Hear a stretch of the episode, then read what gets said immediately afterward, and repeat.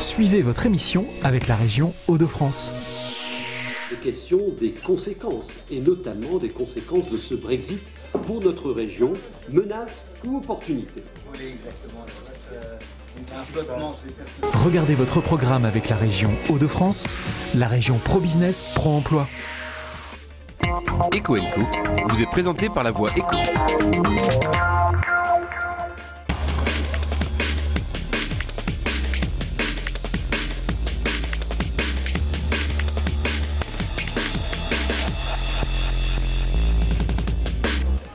Le Brexit, vous en entendez parler, menace, euh, opportunité pour notre région et notamment euh, son tissu euh, économique. On va essayer de dénouer le, le vrai du faux et alors que la Grande-Bretagne a présenté un énième plan euh, de, propositions à, l'Europe pour organiser sa sortie. Pour en parler, bienvenue à Olivier Bedlem.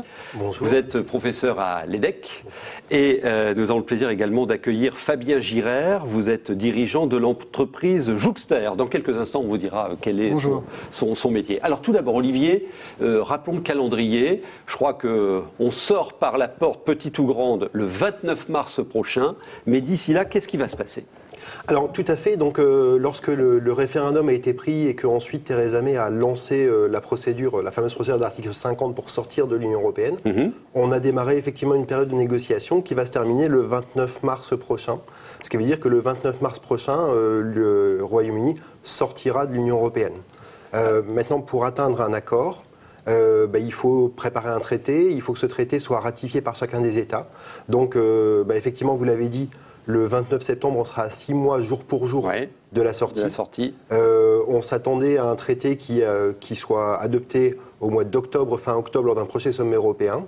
Euh, on a appris lors du dernier sommet à Stalbourg qu'on allait décaler jusqu'au mois de novembre, mais ça laissera que quatre mois pour ratifier ce traité. Et ratifier ce traité, c'est le ratifier dans, par 35 autorités chacun des 27 pays de l'Union européenne, mais également, euh, bah, on se souvient de la Wallonie pour le CETA. D'accord. Donc la première ministre euh, de Grande-Bretagne a, fait des propositions, là, euh, il y a quelques heures. Première réaction de l'État français, en tout cas, qui dit que ça n'est pas acceptable en l'état.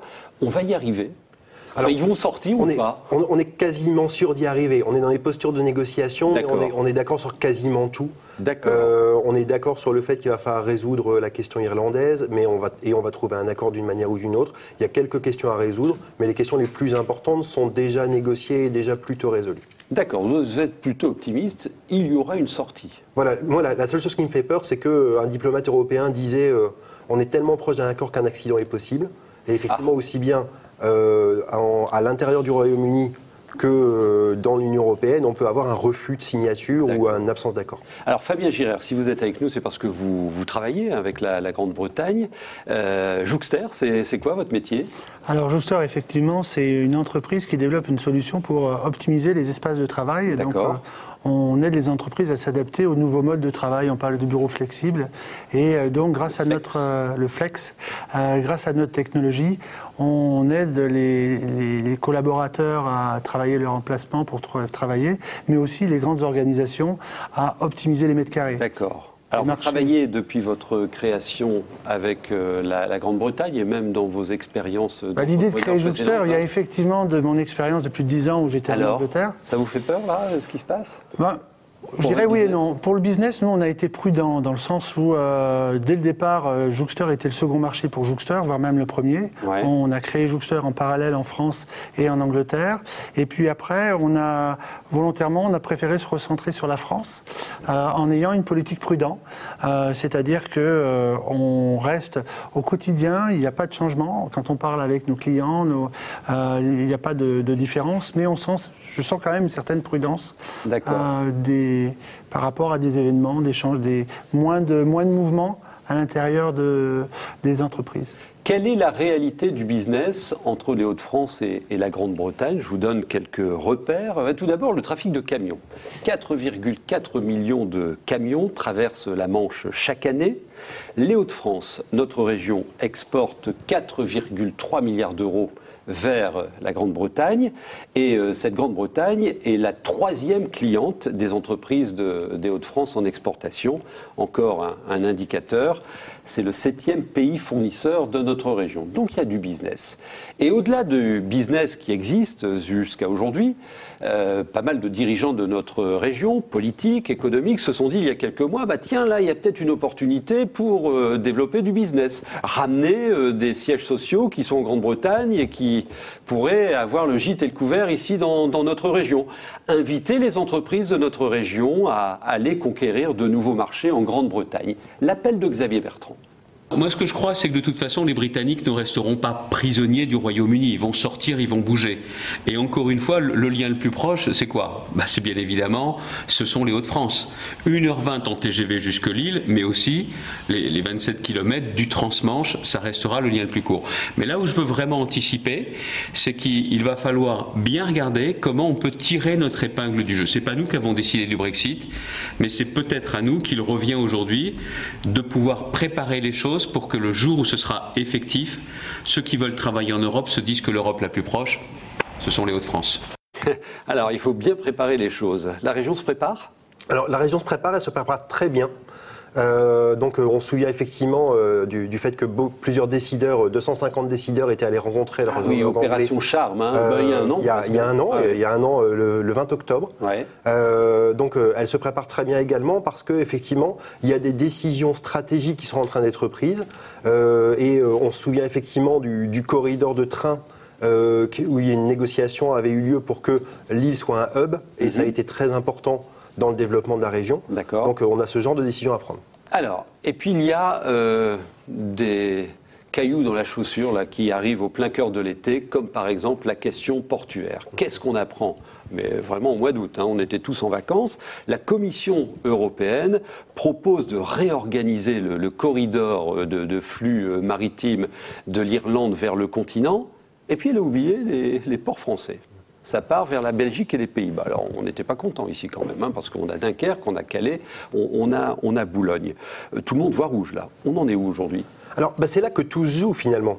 Euh, parce qu'effectivement, à partir du moment où on aura un traité qui va décider euh, et qui va décider de mettre en place ce corridor ou qu'on aura des réponses, effectivement, ça aura un impact fondamental sur chacun de nos ports. Et donc, c'était le bon moment et encore une fois, une excellente réaction de, de la part du président de la région. Euh, de réagir officiellement, d'obliger le gouvernement français à réagir officiellement pour pouvoir peser de tout son poids, pour pouvoir euh, faire bouger le corridor. Parce qu'en réalité, le corridor, il passait pas par ces ports-là. Euh, et donc, ce que la commissaire s'est défendue en disant, bah, moi, j'ai repris les ports qui étaient déjà dans les, dans, les, corridors existants. Donc, c'est une opportunité d'aller ailleurs. D'accord. Donc là, oui, ça se prépare, hein, comme le disait Xavier Bertrand. Alors finalement, pour vous, hein, c'est le titre qui est à l'écran, c'est une opportunité ou un danger pour votre business? Pour nous, c'est actuellement c'est plutôt un danger parce un que danger. un danger parce qu'on reste dans l'incertitude. Euh, on observe au quotidien pas vraiment de, de changement, euh, mais Toujours est-il que nous, on est dans le mobilier d'entreprise. PropTech, la, la les technologies liées à l'environnement d'immobilier, euh, c'est un très gros, énorme marché en, Angleterre.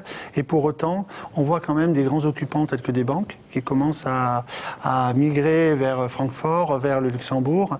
Et donc, on imagine on, imagine potentiellement un boom de l'immobilier, un, je dirais un, écroulement de, un crash de l'immobilier d'entreprise. Donc, euh, Donc là, conséquence immédiate pour votre métier. Exactement. Euh, alors la question qu'on peut encore se poser, hein, malgré ce calendrier que vous nous avez présenté, malgré les annonces là d'aujourd'hui, est-ce que le Brexit est définitif?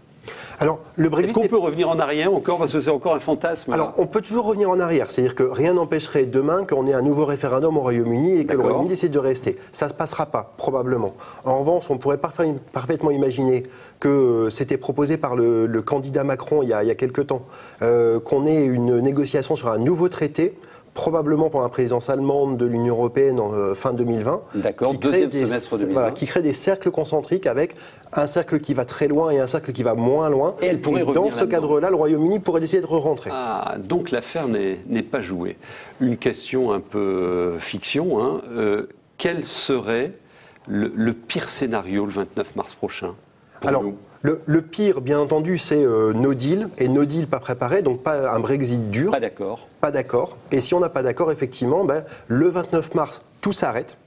Et donc le 29 mars, euh, ben, il y a des, kilomètres, des kilomètres de camions à la frontière pour, euh, pour passer. Et puis, ben, il y a des normes qui s'appliquent plus. on ne peut plus aller travailler. Pour aller au Royaume-Uni, il faut avoir un passeport avec une durée de validité d'au moins trois mois. Euh, on ne peut plus conduire au Royaume-Uni et un Anglais peut plus conduire s'il n'a pas un permis international, etc., etc., etc. Vous y croyez? Non, pas. Je, reste, moi, je reste de ce côté-là assez, assez optimiste euh, parce que euh, je vois il y a une autre, un autre. Euh, J'ai dit que j'étais prudent, mais aussi optimiste parce que nous, dans notre domaine en termes de technologie, on a quand même l'innovation, l'innovation française. Elle est quand même très réputée et notamment les Anglais aiment beaucoup notre mais technologie. On est vraiment assez agile, entrepreneur de Hauts-de-France, pour forcer le destin, mettre un pied dans la porte et, et y aller, quoi. Ouais, ça se passe bien l'un ou l'autre, là, en, en un mot ou deux bah, quand, on a, quoi, quand, on a, quand on a vécu euh, de nombreuses années, quand on connaît les rouages du, euh, du marché anglais, c'est facile d'y aller. Euh, par contre, quand on ne connaît pas du tout, ça, ça s'apprend. Tout à fait. Maintenant, la différence, c'est que ça deviendra un pays étranger. Donc, ça veut dire qu'il faut connaître les procédures export, il faut connaître le dédouanement, il faut connaître la certification des produits. Et ça, c'est pas évident quand on a l'habitude de vendre à ses voisins en passant la frontière comme ça. Quoi. Donc, regardez bien le sujet. Hein, et puis, vous avez des tas d'écosystèmes dans notre région, les organismes consulaires, les clubs services, etc., qui peuvent vous accompagner vous éclairer sur euh, ces enjeux. Il faut s'y préparer. Merci messieurs, on passe aux brèves.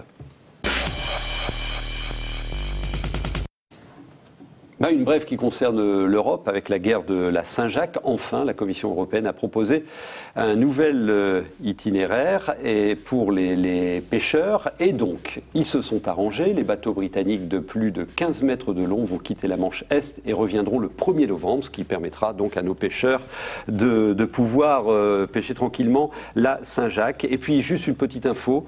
Euh, savez-vous que la perte de bière à une tireuse, elle est d'environ 20% bah, Il y a une jeune entreprise à Boulogne qui a conçu et commercialisé une tireuse avec 0% de perte. Son nom, retenez bien, c'est Fast Go.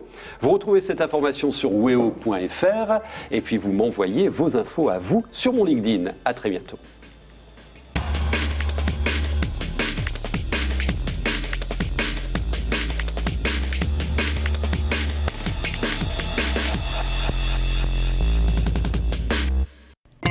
Vous a été présenté par la voix Eco. Regardez votre programme avec la région Hauts-de-France, la région Pro Business Pro Emploi.